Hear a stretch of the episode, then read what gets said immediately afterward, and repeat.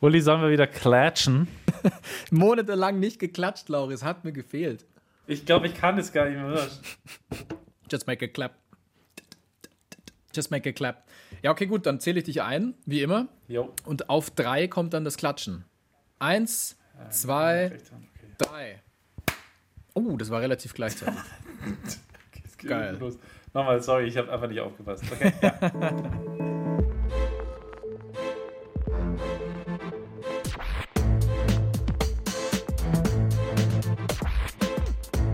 Klassik für Klugscheißer. Servus und herzlich willkommen zur neuen Staffel von Klassik für Klugscheißer, dem mittlerweile steinalten Podcast von BR Klassik, quasi dem Dino unter den Musikpodcasts. Ich bin Uli Knapp. Und ich bin Lauri Reichert. Ach, ich freue mich ja irgendwie. Die Sommerpause war schon ein bisschen lang, Uli, oder? Also wer, wer, Ja. wer außer uns macht denn Sommerpause bis kurz vor Weihnachten? Ja, Und du das hast ist richtig. Und du hast mir natürlich auch sehr gefehlt. Schnüff. Oh, danke, Lauri. Ja. Das gebe ich gerne zurück. Wir haben uns wirklich auch nicht Wir gesehen haben uns seitdem. tatsächlich nicht gesehen. Das liegt aber, glaube ich, auch weniger an Antipathien, sondern mehr an Corona. So ist es. Und, und wenn wir jetzt hier schon so sentimental rumtun, dann muss ich gleich mal was loswerden. Und ich weiß, da kann ich gleich für das ganze Klassik für Klugscheißer Team sprechen. Wir waren gerührt und wir waren echt auch geehrt. Und wir haben uns ganz einfach riesig gefreut über all eure Nachrichten, die wir in den letzten Monaten bekommen haben. Das waren so viele und so nette Nachrichten. Also danke nochmal dafür. Ihr seid schon echt ziemlich gute Hörer, finde ich. Und äh, ihr habt auch einen ordentlichen Anteil dran, dass es weitergeht mit Klassik für Klugscheißer, äh, weil der Onkel BR, der hat die ganzen Mails natürlich auch gesehen von euch und hat sich gedacht, gut, dann lassen wir die mal weiter dödeln, die Klugscheißer. Also ich hoffe, wir haben euch allen geantwortet und wenn wir das mal irgendwie nicht getan haben, dann bitten wir um Entschuldigung. Es waren wirklich viele Mails. Aber also ich würde einfach sagen, lasst uns doch einfach dann mitten in Medias Res gehen. Los geht's mit der zweiten Staffel, beziehungsweise mit der ersten Folge der zweiten Staffel. Wir äh, werden von euren Themenvorschlägen so einiges aufgreifen. Was, das verraten wir jetzt natürlich noch nicht so ganz. In dieser Folge schauen wir uns an, was die großen Namen der Klassik gemacht haben, um dahin zu kommen, wo sie sind. Also Marketing Mozart, Business Beethoven und B2C Brahms. B2C Brahms, was heißt das? Business to Customer, das ist aus der Marketingsprache. Ich habe doch wirklich auch mal kurz im Marketing gearbeitet. Ah, okay, gut, ja, das war mir jetzt komplett neu. Gut, also es geht tatsächlich um Marketingstrategien. Es geht um die Verkaufe, also darum, sich selber als den tollsten, den geheimnisvollsten, ja, vielleicht sogar den genialsten Künstler darzustellen. Und machen wir uns nichts vor, du kannst noch so gut musizieren oder komponieren. Wenn du dich nicht gut verkaufen kannst, dann wird es schwierig mit dem berühmt werden und halt auch mit dem berühmt bleiben. Ich würde sogar so weit gehen, Uli, dass du mit Marketing extrem viel ausgleichen kannst, was dir an Können fehlt. Eigentlich sogar alles. Also es gibt ja Leute, die sind nur Marketing und können gar nichts. Also alles, also können gar nichts außer Marketing. Das, das sieht man jeden Tag im Trash-TV. Ja, womit wir mal wieder beim Wendler wären. Aber egal, der hat Nee, seine. Daseinsberechtigung für diesen Podcast komplett verwirkt. Wir haben diesmal aber einen echten Promi zu Gast und der kann auch wirklich was musikalisch, nämlich Chili Gonzales.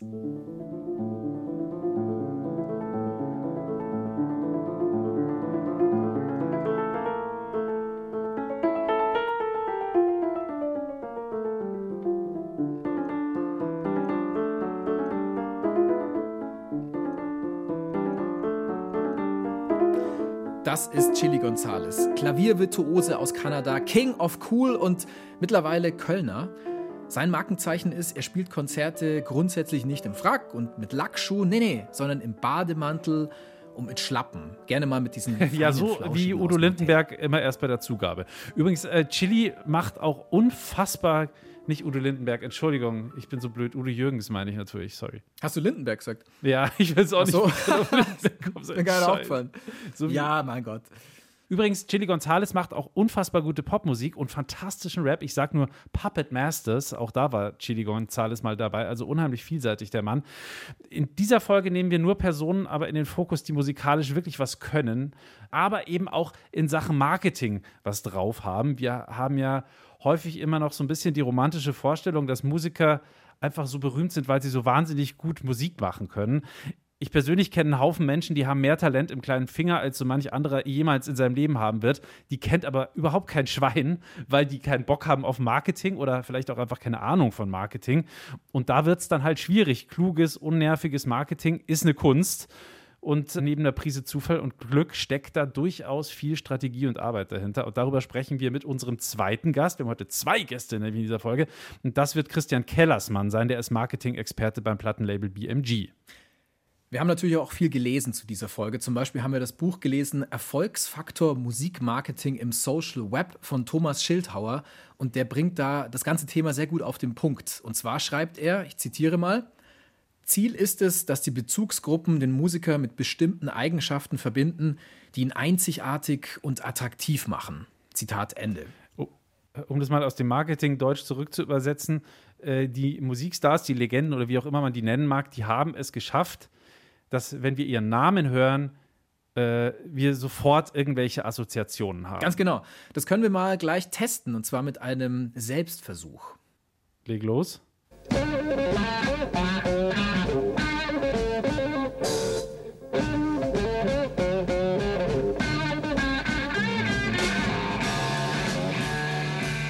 Also, Lauri, was, was war das? Was, und was weckt das für Assoziationen bei dir? Das kann natürlich nur einer sein. Jimi Hendrix, äh, Voodoo Child. Aha, okay. Und woran denkst du, wenn du das hörst? ja, Jimi Hendrix, Rechtshänder-Gitarre, einfach umgedreht, weil er war ja Linkshänder. Äh, E-Gitarre mit der Zunge spielen, absurde Virtuosität an der Gitarre, 60er Jahre, Woodstock natürlich. Und er hat ganz gerne mal seine Gitarre angezündet. Das sind so meine ersten Assoziationen. Gut, okay. Und äh, bei dem hier, was, was fällt dir da ein?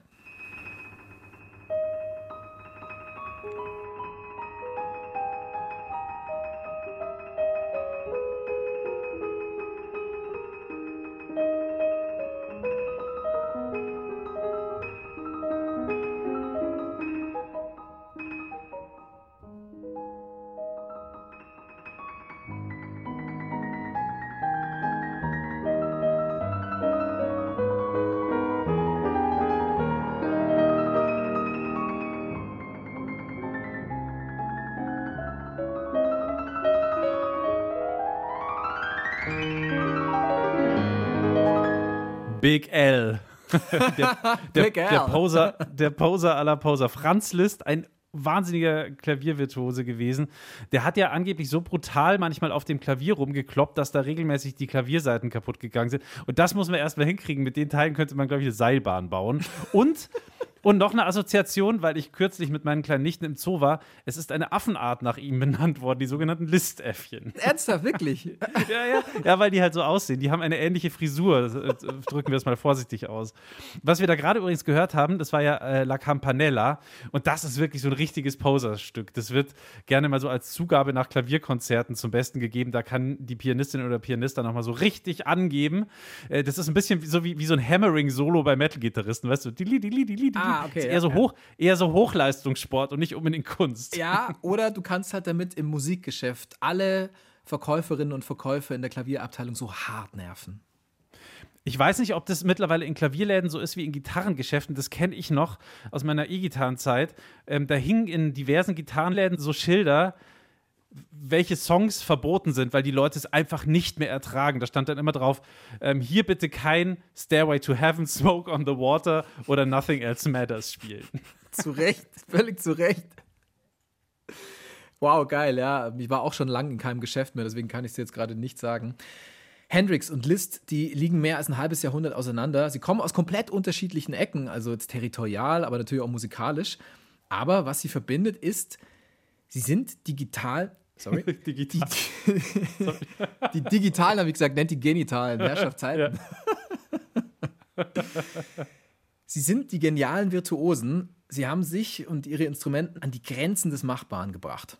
Ja, aber wie das ja in der Medien- und Werbewelt so ist, man darf auch nicht alles glauben, was man so sieht und hört. Im Fall von Jimi Hendrix und Franz Liszt, da stimmen die Assoziationen, glaube ich, schon.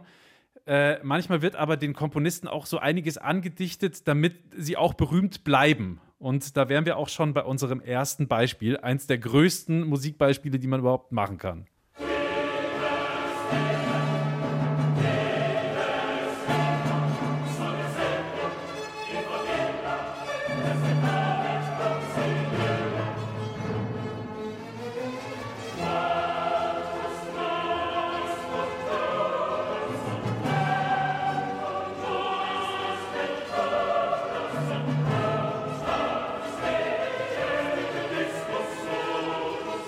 Tage des Zorns, Dies Irae, aus einem meiner absoluten Lieblingsstücke der klassischen Musik, das berüchtigte Requiem von Wolfgang Amadeus Mozart, seine letzte Komposition ever übrigens. Und ja, damit wären wir auch schon beim Thema. Ich habe gerade Requiem gesagt, unser Thema tot. Denn, äh, klingt ein bisschen morbide, aber Mozart musste erst mal sterben, um so richtig Kohle zu verdienen. Geld war immer ein Riesenthema bei ihm, das wissen wir aus seinen Briefen. Äh, für seine Ansprüche hatte er immer zu wenig davon. Es gibt Stimmen, die sagen, so arm war der Mozart gar nicht. Der hat einfach auf hohem Niveau gejammert. Er hat halt einfach nicht mit Geld umgehen können. Aber wie dem auch sei, am Ende seines Lebens war er wohl wirklich sehr arm. Und äh, ja, jetzt scheffeln halt andere mit seinem Namen wahnsinnig viel Geld. Die mit den Kugeln wahrscheinlich, oder? Die auch, ja. Okay, und äh, ist das der Grund, weil 2016 er Beyoncé bei den Plattenverkäufen geschlagen hat? Ja, das stimmt tatsächlich wirklich. Äh, das hat sicher auch damit zu tun, aber auch unabhängig von der Musik, nur mit seinem Namen und mit dem Gesicht von Mozart verdienen Menschen sehr, sehr viel Geld. Ich sage nur, ja, Reber, die mit den Kugeln. Äh, der ORF hat auch herausgefunden, dass Mozart im Jahr 2017 gute 5 Milliarden Euro wert war. 2018 äh, waren allein in Österreich 250 Marken angemeldet, die Mozart im Namen hatten. Also da gibt es tausend verschiedene Sachen, vom Mozart-Taxi bis eben zur berühmten Mozart-Kugel. Jeder will ein Stück vom Erfolg abhaben. Ziemlich absurd ist das teilweise sogar. Ich habe neulich in Salzburg ohne Witz zum Beispiel eine Mozart-Wurst in Geigenform gesehen. Und, und, es gibt übrigens auch wirklich Mozart-Badeenten, die ich mir hiermit übrigens von dir zu Weihnachten wünsche, Uli. Oh, das ist gut. Dann muss ich gar nicht mal fragen, was ich dir schenken soll. Nee. Ich kenne noch äh, die Mozart-Quelle aus meiner Heimatstadt Augsburg. Da wird dieses Wasser aus einem Brunnen gezogen, weil ja. der Vater stammt ja aus Augsburg, aus meiner genau, Heimatstadt. Genau, der Vater ist ja wie du Augsburger, insofern ist es so ja okay. Es. So ist es.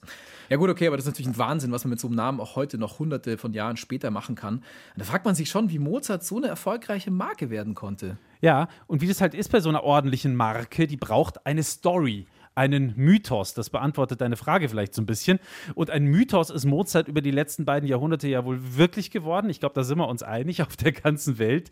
Das Wunderkind schlechthin das Genie mit dem schrägen Fäkalhumor, die kulturelle Ikone Österreichs, das sind ja so die gängigen Dinge, die man mit ihm in Verbindung bringt. Die sind zum Teil natürlich auch konstruiert, aber ja, so funktioniert das eben mit der Mythenbildung. Die Wissenschaft hat viele Mozart-Mythen ja widerlegt, aber trotzdem ja. halten die sich hartnäckig. Also wie zum Beispiel, dass Mozart das musikalische Wunderkind schlechthin gewesen sein soll.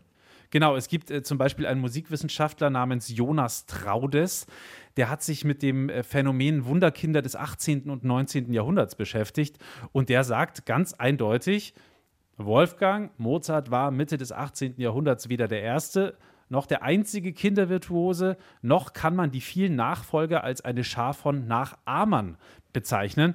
Ganz konkret waren wirklich Wunderkinder ja, a thing, kann man sagen, um 1800 rum.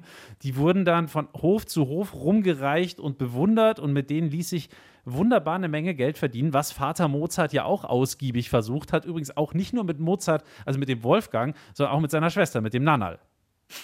Kindervirtuosen ist auch so ein krasses Wort. Mhm. Also Mozart war extrem talentiert, aber er war jetzt nicht der Einzige zu seiner Zeit. Nee, also sogar bei weitem nicht. Da gab es eine ganze Menge. Zum Beispiel gab es äh, die ähm, sehr, sehr junge äh, Isabella Rutkins, die wurde als The Infant Lyra vermarktet. Das war wirklich so ihr Marketingbegriff, der Claim. Das war eine dreijährige, eine dreijährige, muss man vorstellen, die zum Hafenwunderkind gedrillt worden ist und dann halt auch da rumgereicht wurde. Oder es gab auch den Engländer William Crotch. Hast du von dem mal gehört? Nee, Crotch heißt Schritt, oder auf Deutsch. Mehr kann ich dazu nicht sagen. Genau, das heißt Schritt. Aber William Crotch hat auch sehr schöne Musik geschrieben. Da hören wir mal kurz in seine F-Dur-Sinfonie rein.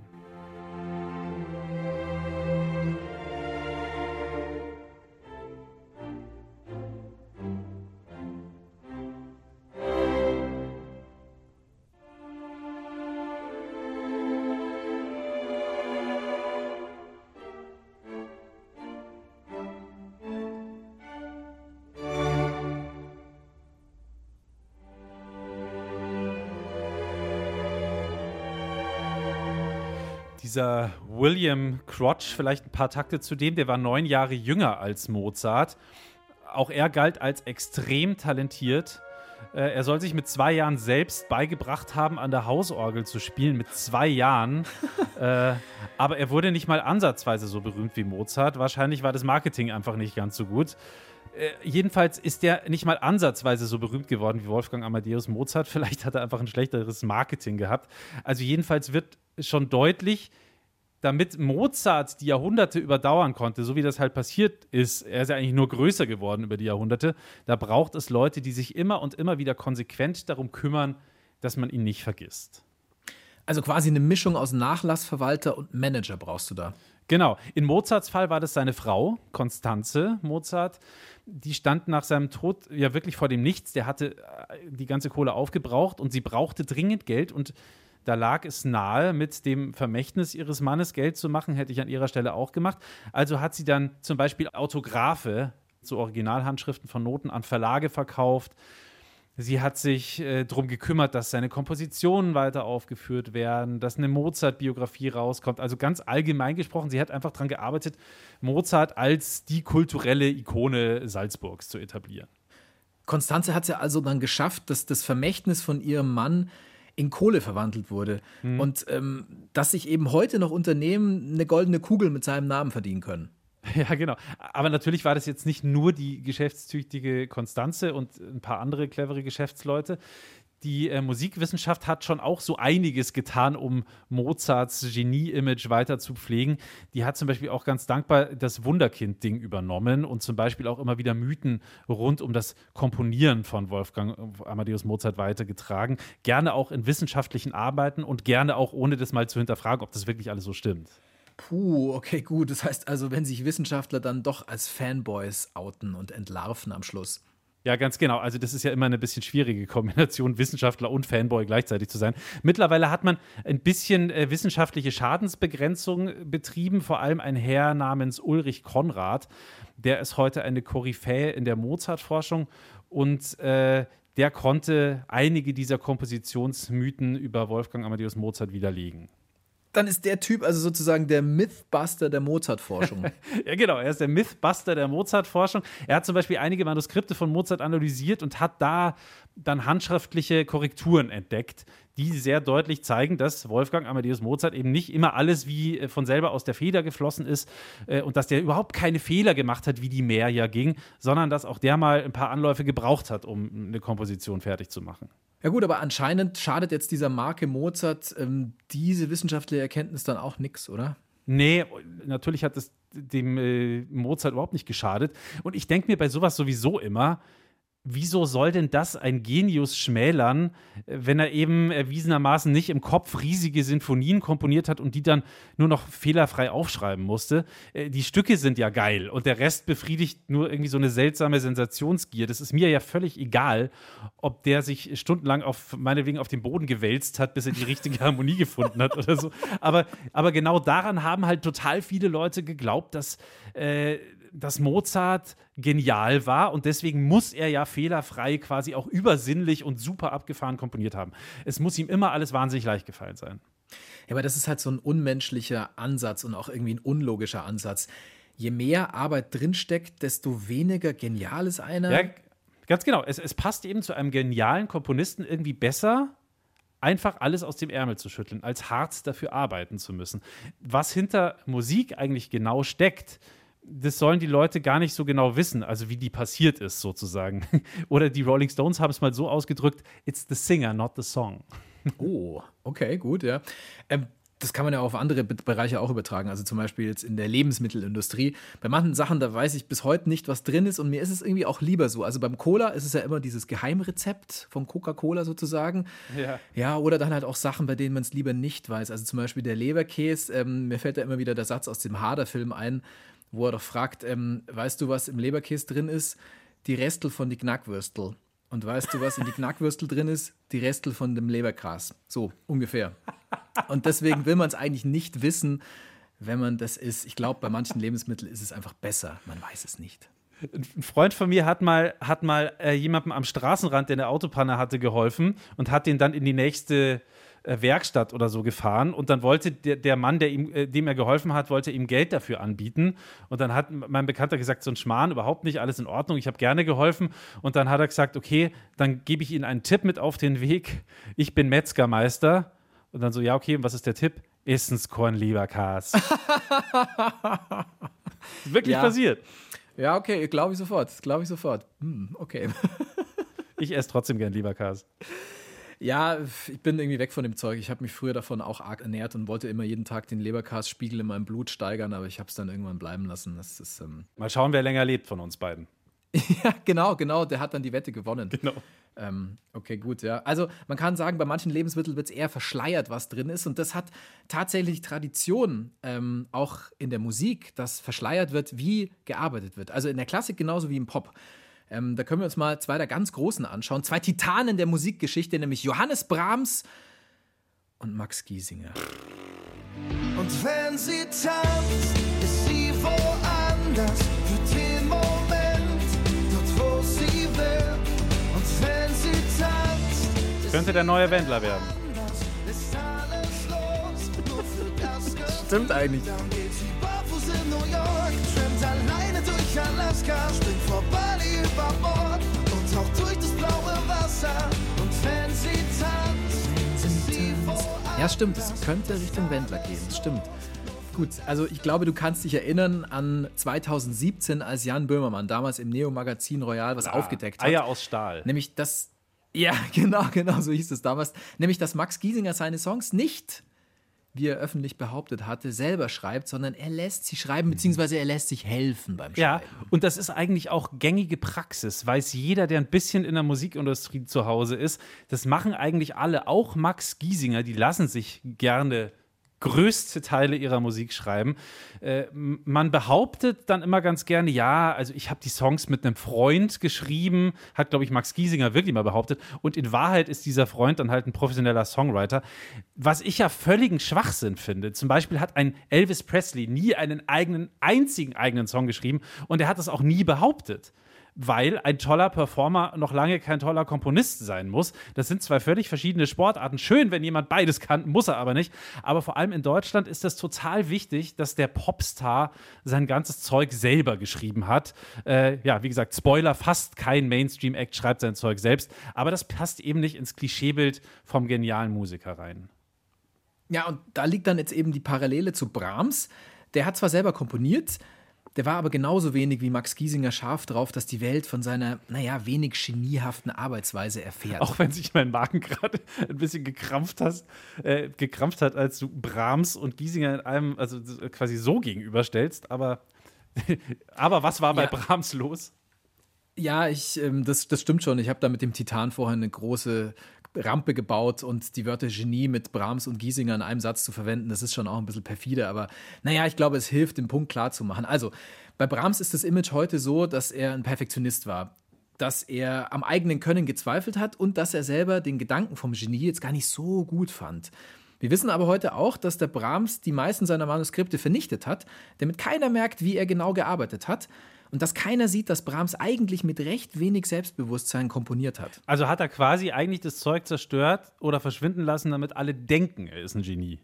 Das ist quasi so eine Art radikale Selbstinszenierung. Aber mich wundert es gar nicht. Ich finde, Brahms hatte auch eigentlich immer die coolsten Bandfotos von allen. Du musst mir so alte Brahms-Fotos anschauen. Der sah schon als, der sah irgendwie schon so als junger Mann, sah der aus wie so ein, keine Ahnung, so, so würde sich heute ein sehr gut aussehender junger Songwriter irgendwie inszenieren. Und dann später, als er diesen wahnsinnig langen Rauschebart und diese stechenden Augen hatte, der sah immer wahnsinnig cool aus auf Fotos. Hat man, ha- wie, wie hat man das denn überhaupt rausgefunden, was du da behauptet hast? Also hat Brahms irgendwie die Notenblätter zerknüllt und dann so hoppala mal neben den Papierkorb gezielt oder hat er einfach nur die Manuskripte verlegt? Also ich habe mir jetzt gerade noch mal ein paar Brahms-Bilder angeguckt, ja. Also früher sah er super verwegen aus Schon. und dann später dieser Bart, das ist ja brutal. Das ist ja hipsteriger als der Hipster, der Hipster heute. Sag ich doch, der hatte da die war coolsten seiner Zeit einfach mal krass voraus. Voll. Ja, Ein-Mann-Band. Also ja, verlegt trifft es tatsächlich ganz gut. 2013, da hat man zum Beispiel die Urfassung des Triumphlieds gefunden. Die Partitur galt 140 Jahre als verschollen.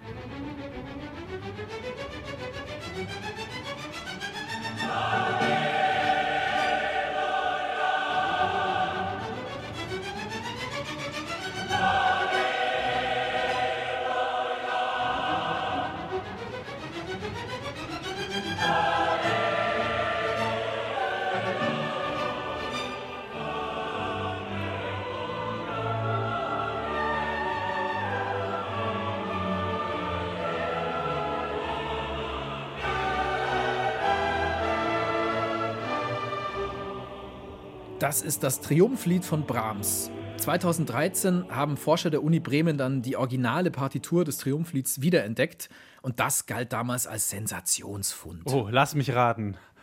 Haben Sie die auf dem Dachboden einer alten Bremer Dame gefunden? auf dem Dachboden einer alten Dame. Ja, das ist sehr schön. So heißt nämlich unsere Folge zu Fakes in der Klassik. Und wer die nicht kennt, der sollte die unbedingt nachhören. Ist eine Folge natürlich aus der ersten Staffel von Klassik für Klugscheißer. Lohnt sich auf jeden Fall und findet ihr überall, wo es Podcasts gibt. Und jetzt kurz zur Erklärung für alle, die die Folge nicht gehört haben oder vielleicht nicht mehr so im Kopf haben. Diese Formulierung auf dem Dachboden einer alten Dame, die hat schon oft herhalten müssen, wenn auf einmal angebliche Originalnoten eines Meisters so wie aus dem Nichts Genau, ja, aufgetaucht die, sind. ja, äh, also äh, die lagen halt auf dem Dachboden einer alten Dame. Ich weiß gar nicht, was daran so seltsam ist. Ja klar, wo sollen sie auch sonst liegen? Natürlich liegen die auf dem Dachboden einer alten Dame. Okay, gut, zurück jetzt zu Brahms Werk das Triumphlied, das wir gerade gehört haben. Das ist an sich recht schnöde in einem Archiv wieder aufgetaucht. Und zwar versteckt zwischen den Noten von Brahms berühmten Requiem.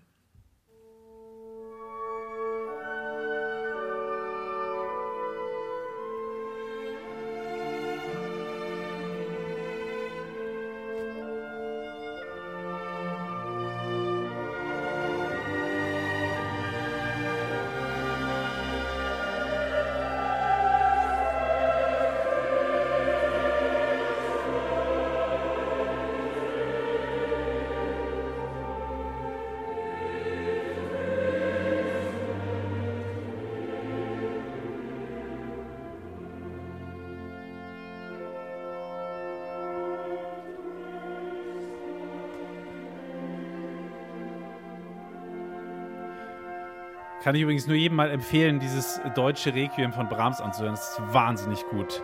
Aber ich bin ein bisschen enttäuscht über seine Verschleierungstaktik. So, die Noten so Ja, in war jetzt andere Noten so- zu verstecken, das ist jetzt nicht so geschickt. Ja, gut, ja. Vielleicht wollte er dann doch, dass es gefunden wurde. Also, es, nee, es war jetzt nicht so geschickt, das kann man schon sagen. Also, dieses Bild von ihm, vom, ja, wie soll man sagen, vom Genie, das ist halt dann doch irgendwie, das leidet dann darunter, sagen wir es mal so. Also, Musikwissenschaftler haben dann die Urfassung mit einer späteren Fassung verglichen und festgestellt, dass Brahms über 300 Mal irgendwas an der Partitur verändert hat. Also, also war das gerade die Version Triumphlied 300.0. 300.0, genau, so sollte man es eigentlich verkaufen und überall dick draufschreiben. Das wäre absolut. Das wäre Marketing. Ja. Das wäre krasses Marketing, ja. okay, gut, also können wir jetzt mal festhalten. Ähm, Mozart ist bis heute Everybody's Darling, obwohl ihm vieles angedichtet wurde, was er nie getan hat. Und weder Brahms noch Max Giesinger hat es geschadet, dass ihre Verschleierungsaktionen und diese Marketingaktionen dann gewaltig in die Hose gegangen Aber, sind. aber warum hat es ihnen nicht geschadet? Also war das Image von Brahms oder auch das Image von Max Giesinger dann schon so verfestigt, dass das eigentlich so ein bisschen abgeperlt ist, oder? Also ganz genau kann man es natürlich nicht sagen, warum das so ist, aber am wahrscheinlichsten ist, dass Brahms einfach zu etabliert ist und das Vergehen, das er da begangen hat, viel zu gering ist überhaupt für den nicht wirklichen schlimm. Image-Schaden. Ja. so kann man es sagen, natürlich. Ja, und Max Giesinger ist schlicht und ergreifend jetzt nicht der Einzige, und das hast du ja vorhin schon gesagt, der sich beim Songwriting helfen lässt. Ghostwriting ist im Pop einfach sehr stark verbreitet und mehr als Dummheit kann man ihm dann auch nicht vorwerfen. Übrigens, äh, wir sind ja erschütternderweise, möchte ich hinzufügen, nicht die aller, allerersten, die sich mit dem Thema Vermarktung und Klassik auseinandersetzen. Und äh, damit kommen wir jetzt zu dem Star, den wir vorhin schon angekündigt haben, zu Chili Gonzales. Der sagt übrigens über sich selbst, ich lebe die Fantasie, ein Genie zu sein. und, der ist uns, und der ist uns schon 2015 zuvor gekommen. Eigentlich kennen wir den ja als wahnsinnig guten Pianisten. Vor fünf Jahren hat Chili Gonzales aber einen kurzen journalistischen Abstecher gemacht und einen Artikel geschrieben für den Guardian, der hieß Classical Composers and the Popstars Who Channel Their Moves. Äh, also frei übersetzt, welche Popstars man welchen klassischen Komponisten zuordnen kann. Und darunter sind dann zum Beispiel Franz Liszt und Jimi Hendrix und Größenwahn lässt grüßen Richard Wagner und Kanye West. Oh, okay, gut. Chili Gonzalez hätte sich eigentlich da auch selber erwähnen können in seinem Artikel, weil sein musikalisches Konzept ist es ja, die beiden Welten, also Klassik und Pop, zu vereinen. Vor allem, wenn man sich mal seine Live-Performances anschaut. Er hat beispielsweise den Nirvana-Hit Smells Like Teen Spirit mit Britney Spears Hit Me Baby One More Time gekreuzt und in ein klassisches Gewand mit Flügel und Cello gepresst. Das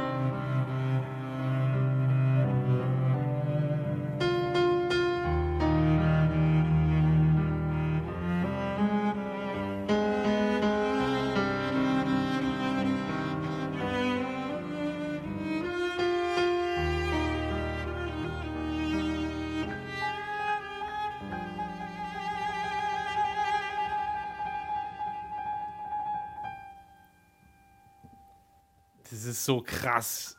Das klingt so Das wahnsinnig gut, wie da auch großartig. dieses Moll und das Dur da übereinander. Und Wahnsinn. Also Chili Gonzales hat ja, Also für mich- hat ja bei den Kollegen. Sorry, für, für mich war, ganz kurz noch, Ja. für mich war tatsächlich immer diese beste Version von Hit Me Baby One More Time, die Version von Travis. Oh, baby, baby, the reason I breathe is you. Girl, you got me blind. Travis live ähm, eben nur mit Gitarre Hit Me Baby One More Time neu interpretieren, aber das von Chili Gonzales ist halt schon auch ganz Das groß. ist Wahnsinn, ja. Ähm, kann man sich übrigens äh, öfter mal anschauen, wenn Chili Gonzales mit Popmusik experimentiert und vor allem auch Popmusik wirklich erklärt. Äh, bei den Kollegen von 1 Live, die junge Welle vom WDR, hat er eine eigene Sendung, die heißt Pop Music Masterclass. Und da erklärt er am Flügel, wie äh, Popsongs rhythmisch aufgebaut sind, wie sie harmonisch aufgebaut sind und wo man dann diese Strukturen wiederum in der klassischen Musik findet. Äh, da nimmt er dann zum Beispiel Taylor Swift mit Shake It Off und äh, Mozart Serenade Nummer 13 äh, für Streicher in G-Dur, aka eine kleine Nachtmusik. Und äh, das hat er dann, ähm, anhand dieser Beispiele hat er zum Beispiel erklärt, wann Melodien besonders catchy sind. Das ist geil, ja. Ich habe mir das ein bisschen angeschaut, das sind so Schwarz-Weiß-Videos. Ähm, das ist quasi Musikanalyse, aber halt wirklich in stylisch und in cool. Ja, genau, nicht so trocken wie im Musikwissenschaftsstudium. Chili Gonzales hat jetzt nicht nur Ahnung von den musikalischen und marketingtechnischen Gemeinsamkeiten zwischen Pop und Klassik, er vermarktet sich auch selber sehr erfolgreich, kann man sagen. Ja, machen wir es kurz, oder? Chili Gonzales, der perfekte Interviewpartner für Klassik, für Klugscheißer. Und deswegen haben wir ihn auch eingeladen, um mit uns ein bisschen über Marketing zu sprechen. Das war der Plan, aber leider konnten wir dann beide dieses Interview nicht führen aus verschiedenen Gründen. Und dann ist eben Jan Limpert aus unserem Klugscheißer-Team eingesprungen. Dafür nochmal danke, Jan, weil Ja. sonst hätte dieses Interview einfach nicht stattgefunden. Und Jan hat Chili dann all die Fragen gestellt, die wir eigentlich stellen wollten. Zum Beispiel die, wo Chili eigentlich Schnittstellen ausmacht zwischen Pop und Klassik. Well, I think if you zoom out, if you really go high in the sky and look down with the bird's eye view, you see a lot of connections in all of the Western styles of music, which would be for me classical, jazz, leading up to pop music, because there's some fundamental similarities like tension and release.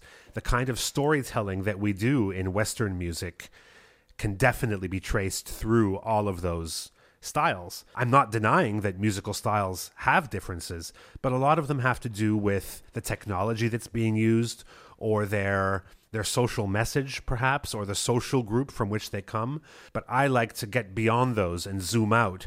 And the piano is especially good for that because when I play Last Christmas by Wham on the piano, as I do on my Christmas album, you suddenly realize it's a very well composed song because you don't hear the voice of George Michael or the cheap drum machines or the funny synthesizers anymore. And all of a sudden, you're hearing it re- removed from all of the real world things that make it a funny, kitschy song that maybe you laugh at. You hear it on the piano, all of a sudden, you're not laughing anymore. Hören wir mal rein in die gute Komposition.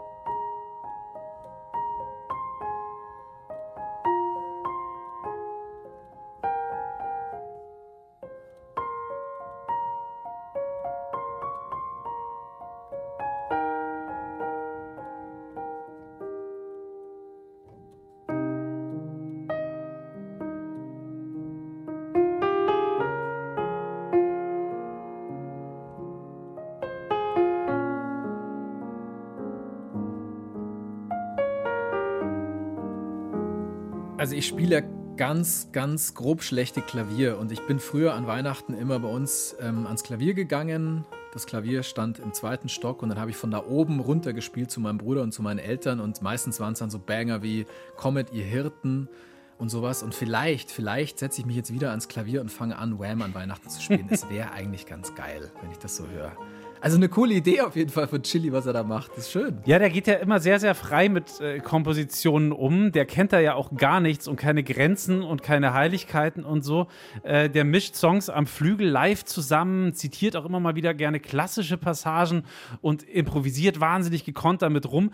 Äh, damit steht er relativ alleine da. Deswegen wollten wir von Chili Gonzalez wissen, ob er den Klassikbetrieb zu ernst findet und deswegen immer ganz gerne Schabernack treibt mit den Klassikern.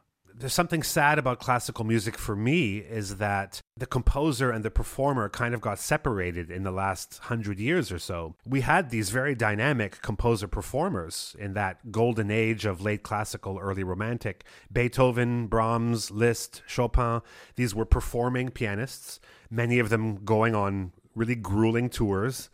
And the songs were like tested in front of the audience and and changed and we don't realize just how alive that music was.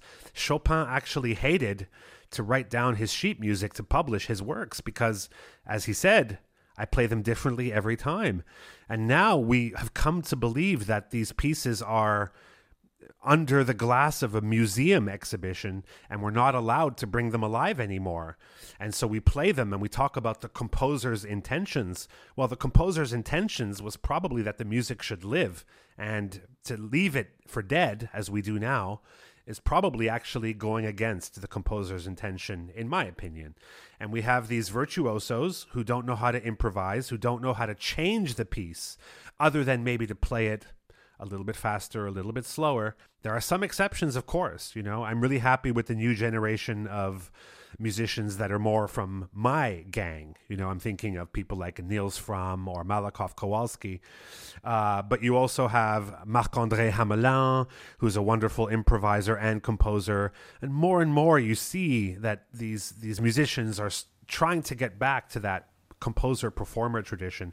Also scheint es, als wäre Chili mit dem heutigen Image der Klassik ja durchaus unzufrieden und deswegen nochmal die Nachfrage, was ihn diesbezüglich dann genau gestört hat. Sometimes I watch classical musicians and I think, you don't look like you're having fun. And I think when you would watch Liszt or Beethoven or Chopin, I guess you would think they were having fun.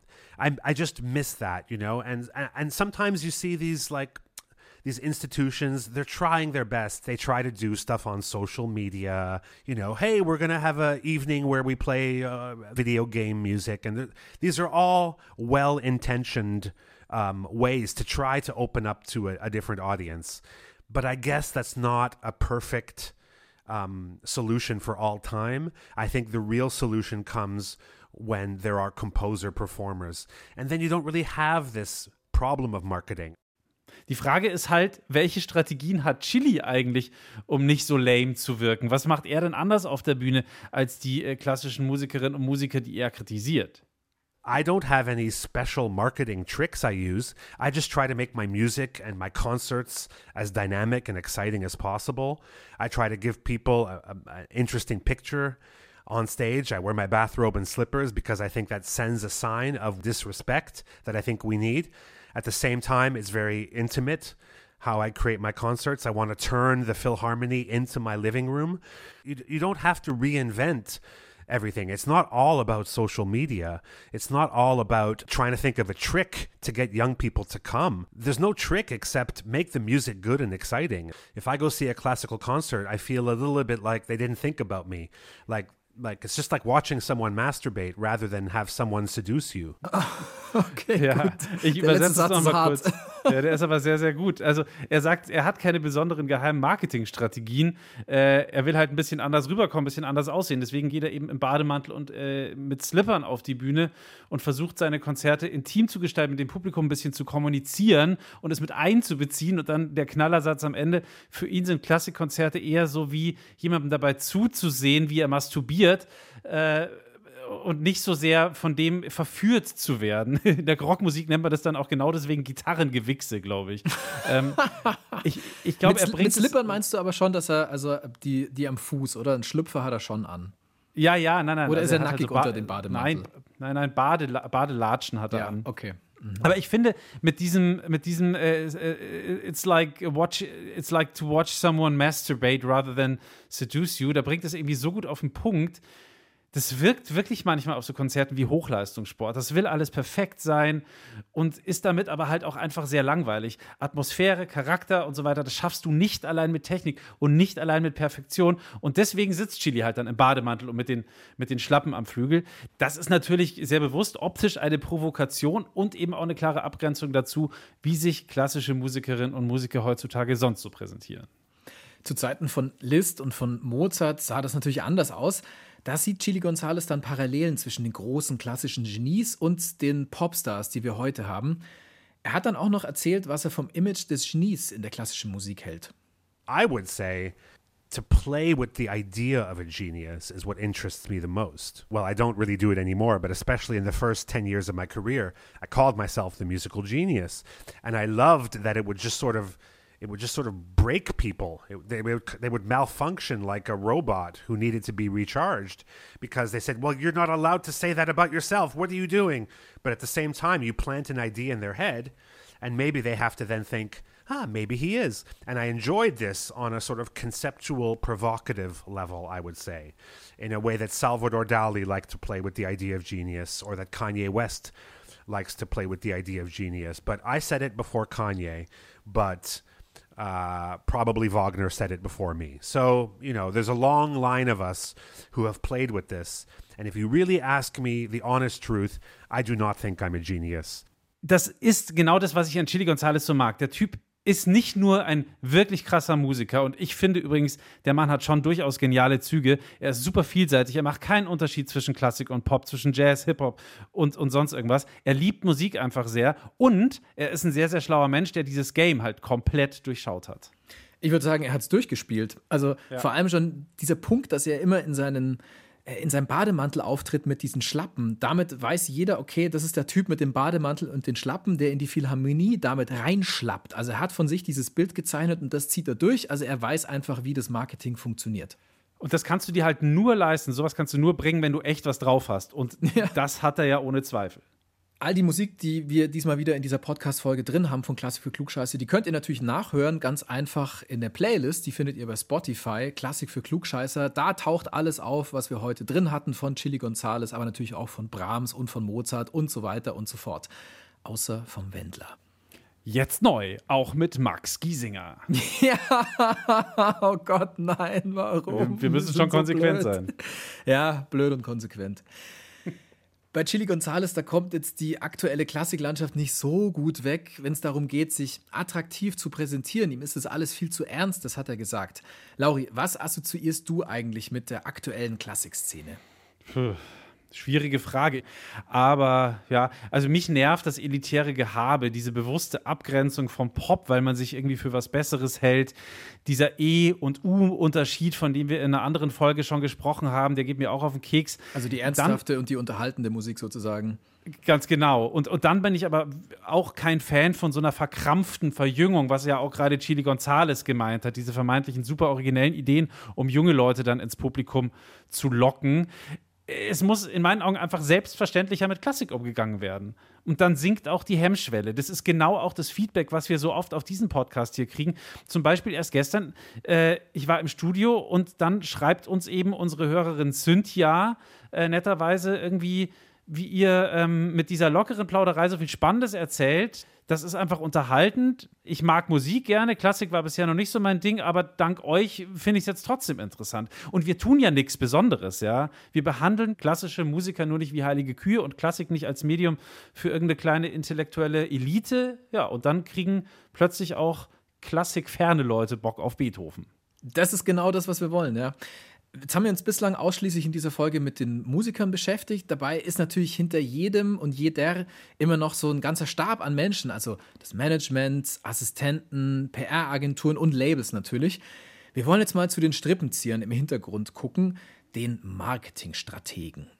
Ja, Christian Kellersmann.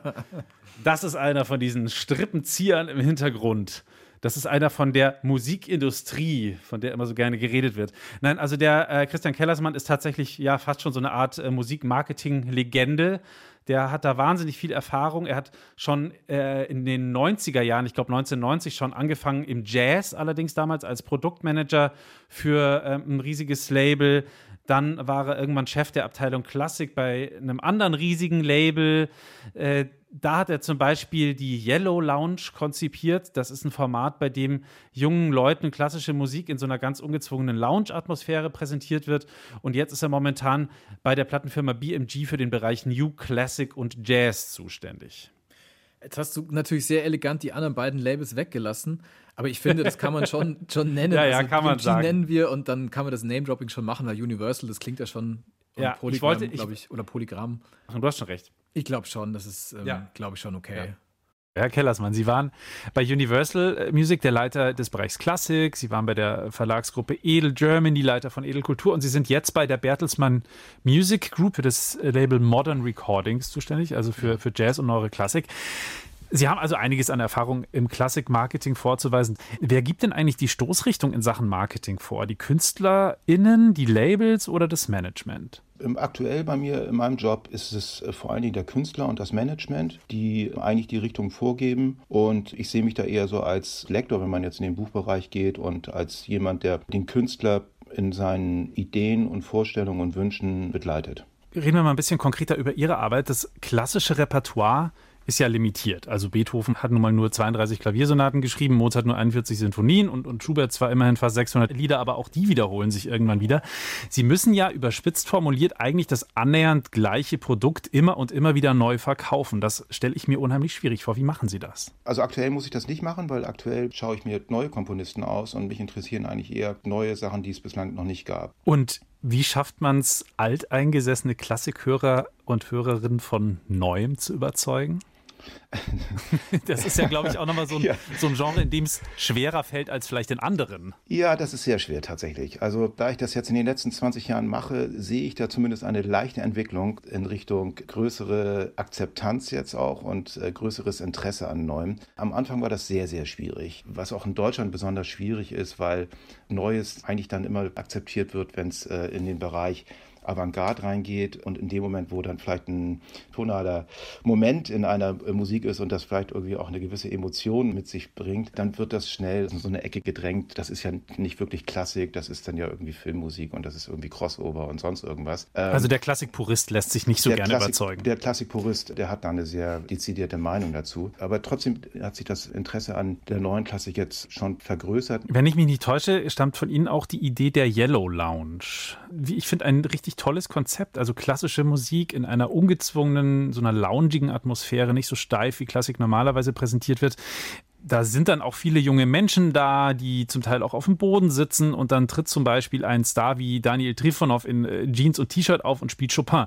Was war die konkrete Idee dahinter? Als ich 2000 oder 99 anfing, in der Klassik als Marketingmanager zu arbeiten, war die konkrete Frage, äh, wie kriegen wir ein jüngeres Publikum? Wie erreichen wir ein jüngeres Publikum? Und dann haben wir überlegt, ein jüngeres Publikum kriegen wir schwer in die Oper und kriegen wir schwer ins Konzerthaus. Deshalb äh, haben wir gesagt, okay, wo sind die? Und wir gehen einfach dahin, wo die jungen Leute sind.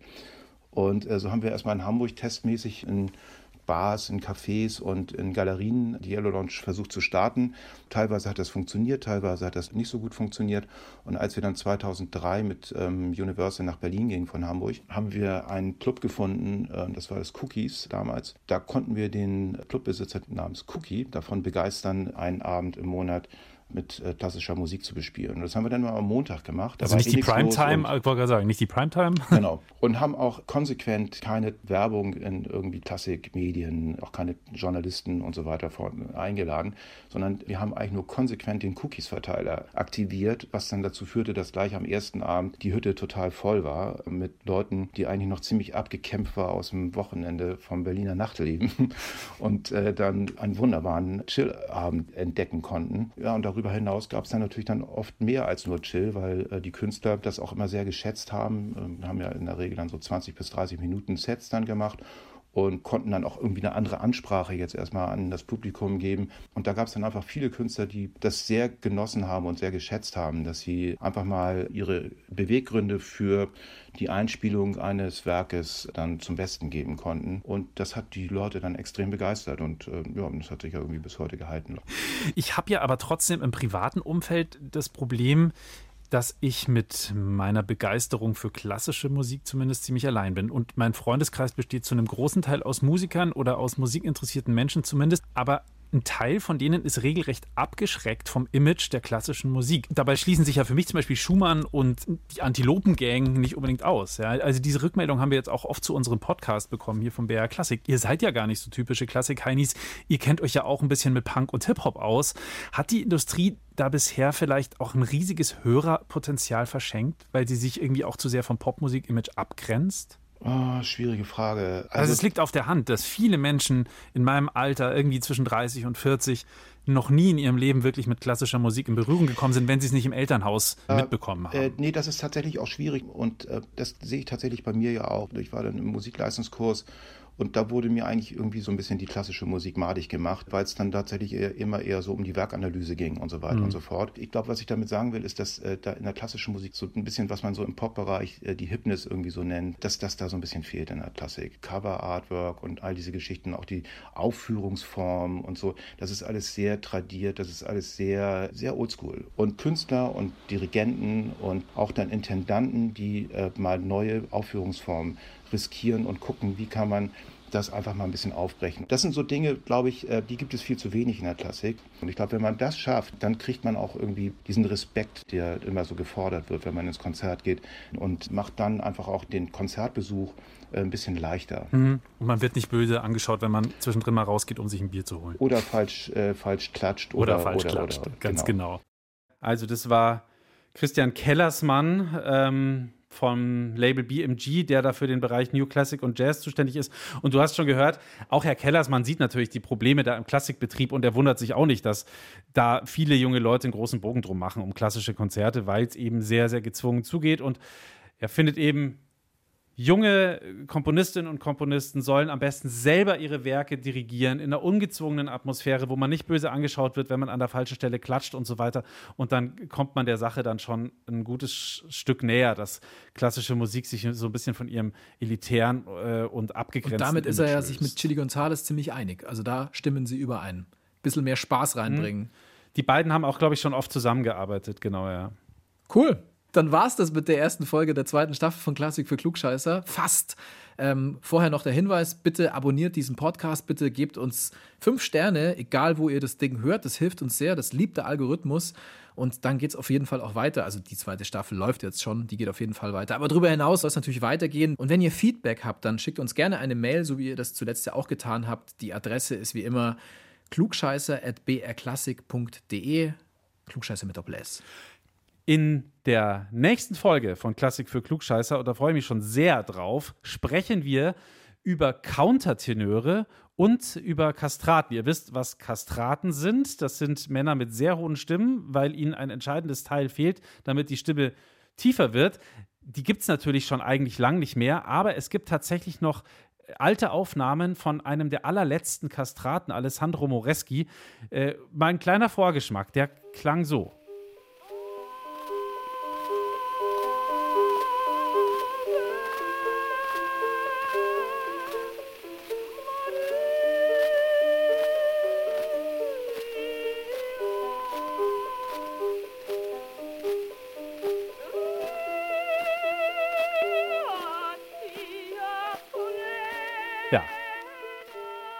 Der letzte Kastrat, den es noch gab, Alessandro Moreschi, auch der wird Thema sein in der nächsten Folge von Klassik für Klugscheißer, wenn wir über die Kastraten-Mania im 17. und 18. Jahrhundert sprechen. Ich freue mich sehr drauf. Es hat schon wieder großen Spaß gemacht. Ich habe schon wieder total Bock auf diese zweite Staffel, Uli. Ähm, ich auch. Bis demnächst. Wir sprechen, wir sprechen in der Folge aber nur über Kastraten und nicht über KastratInnen, oder? Genau, nur über Kastraten. Aber, das weißt du noch nicht, ähm, sie beinhaltet einen Selbstversuch. oh mein Gott, Lauri. Dass du dich opferst für diesen Podcast, finde ich so großartig. Was man nicht alles tut, damit wir auch weiter im Gespräch bleiben.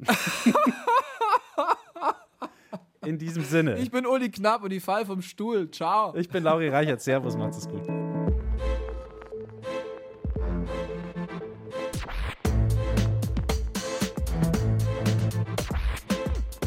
Klassik für Klugscheißer.